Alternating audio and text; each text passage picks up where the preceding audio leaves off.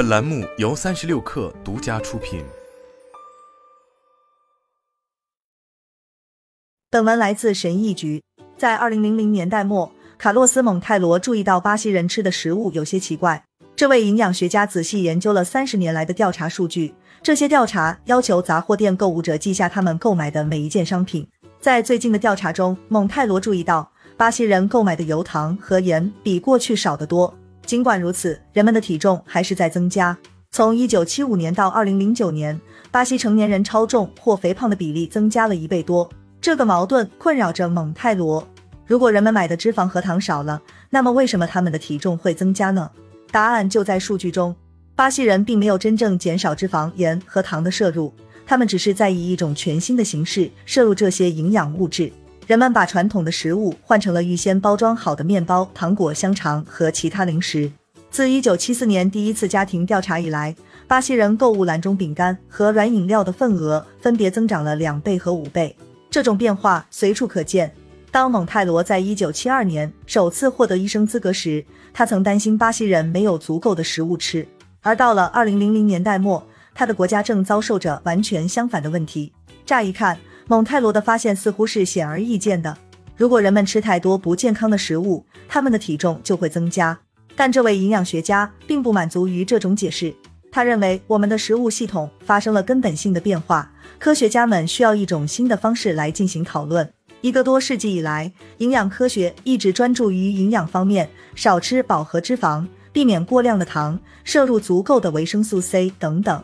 但蒙泰罗想要一种新的食品分类方法，突出食品是如何制作的，而不仅仅是食品中的成分。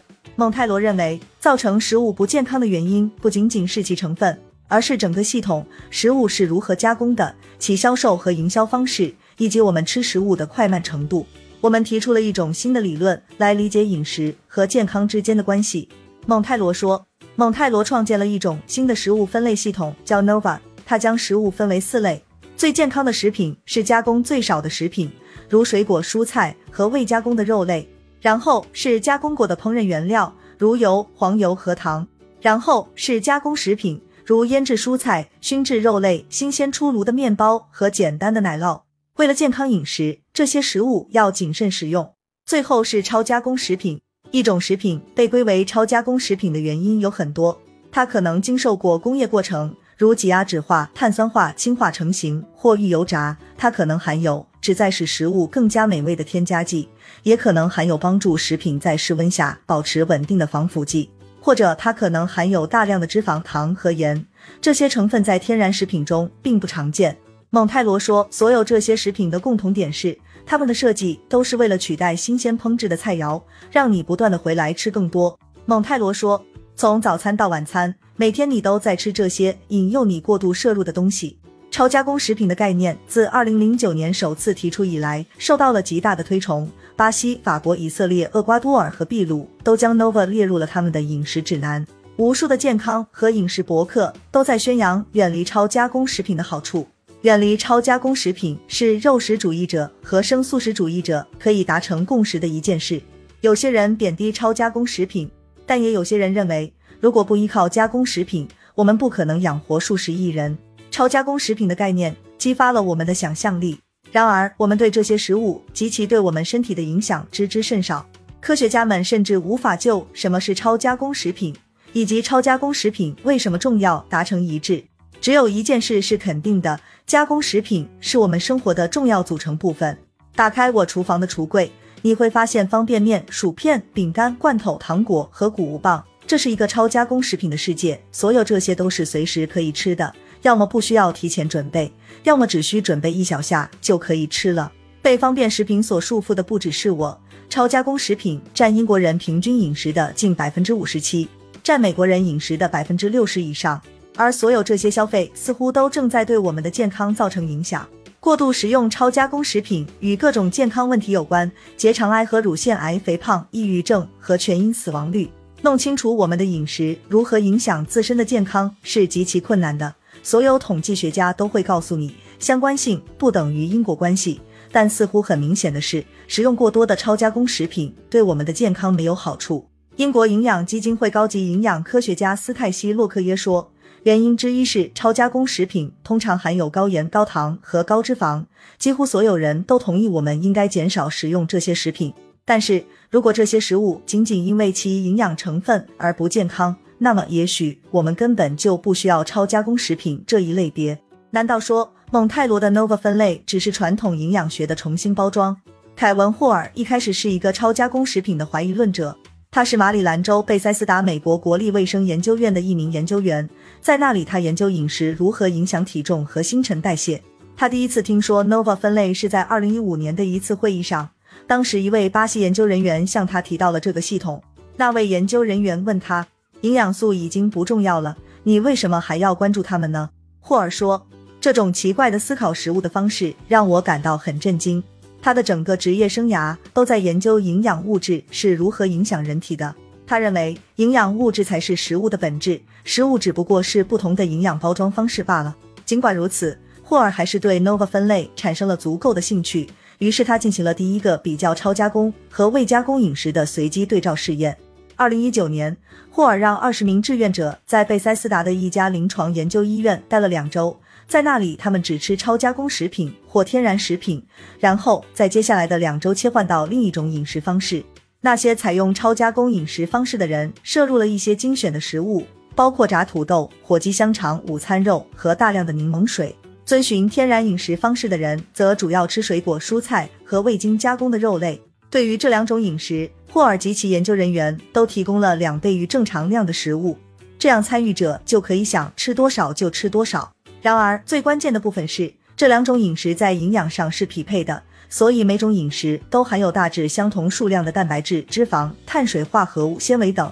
研究结果让霍尔感到惊讶：在超加工饮食中，人们每天多摄入约五百卡路里，体重增加约二磅；当人们采用健康饮食时，他们摄入的卡路里更少，体重也减轻了。尽管两种饮食方式所提供的食物营养成分大致相同。霍尔认为，这意味着除了盐、糖和脂肪之外，还有其他东西导致人们摄入过量的卡路里，并造成了体重增加。他说，这表明 Nova 分类系统确实有一些不同之处。也许食物不仅仅意味着其组成成分。霍尔的研究明确指出了垃圾食品和卡路里摄入过量之间的联系，但不能告诉我们为什么采用超加工饮食的人吃的更多。在霍尔发表研究结果后。他收到了来自其他科学家的大量建议。一些人认为这是因为垃圾食品的卡路里密度更高。由于加工食品通常是油炸的，脂肪含量高，所以每克比天然食品含有更多的卡路里。也可能是因为人们在吃垃圾食品时吃得更快。在这项研究中，吃超加工食物的人比吃天然食物的人吃得快得多。其他科学家认为添加剂可能起了作用。或者垃圾食品改变了肠道微生物群，从而影响了卡路里摄入。一个很大的因素可能是超加工食品对我们的大脑产生的影响。亚历山德拉是弗吉尼亚理工学院弗拉林生物医学研究所的助理教授，研究垃圾食品如何与大脑奖励系统相互作用。迪费利西安东尼奥说：“我们对脂肪、糖和碳水化合物以及这些东西如何在肠道和大脑中发出信号了解的很多。”但我们对超加工食品在改变这些信号中所起的作用知之甚少。他的假设是，由于超加工食品富含容易获取的卡路里，所以他们会在我们的大脑中诱导一种强有力的奖励反应，让我们不断的想要吃更多。迪费利西安东尼奥的研究将垃圾食品和烟草相提并论。在《成瘾》杂志的一篇社论中，迪费利西安东尼奥和他的同事阿什利杰德哈特认为。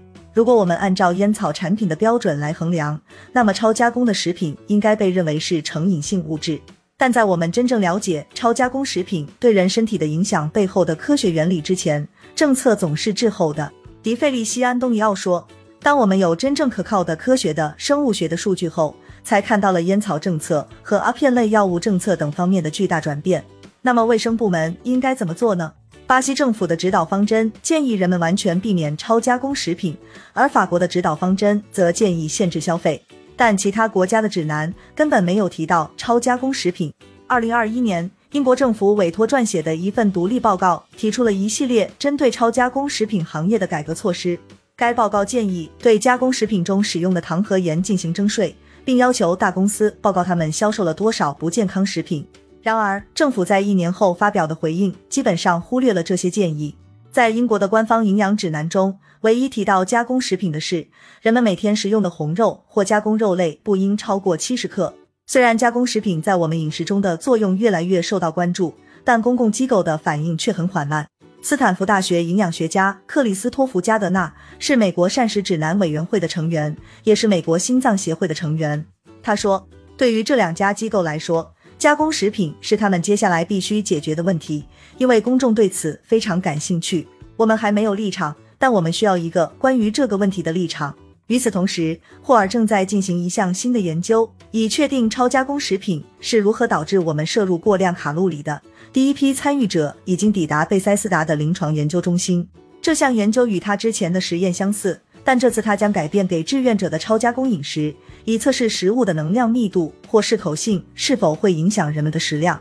如果他能找出超加工食品中导致人们暴饮暴食的原因，那么这可能有助于制定出更好的政策，帮助人们吃得更健康，或者引导食品公司重新制定他们的产品。这也可能意味着我们要缩小对超加工食品的定义。霍尔说，包装食品和加工食品是许多人重要的营养来源，在我们将整个类别妖魔化之前，需要小心谨慎。这些食品方便、美味而且便宜。在霍尔二零一九年的研究中，超加工食品的每周成本比天然食品便宜四十五美元。他说：“如果你制定政策，试图从人们的饮食中消除这些食物，而同时不提供廉价、简单、方便的替代品，那么很多人将会因此而遭受负面影响。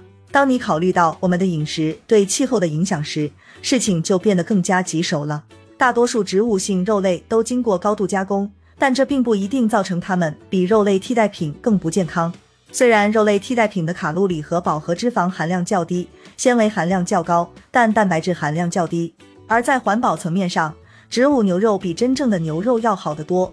牛津大学食品研究员塔拉加内特说：“如果你把高度加工的牛肉汉堡或猪肉香肠与其植物性替代品进行比较，那么你会发现，植物性汉堡或猪肉香肠通常对环境的影响更小。”蒙泰罗承认，超加工食品有时比未加工的替代品更好，但他担心植物性汉堡可能会取代其他更健康的植物性食品。克里斯托弗·加德纳进行了一项试验，让人们将动物肉换成植物性肉类，为期八周。试验阶段结束后，人们体重减轻了，胆固醇浓度也降低了。对于植物性肉类，加德纳说，超加工的标签可能会对这一类别的食物造成误伤。蒙泰罗认为，我们不能等到对超加工食品的一切都了如指掌后，再由公共卫生机构采取行动。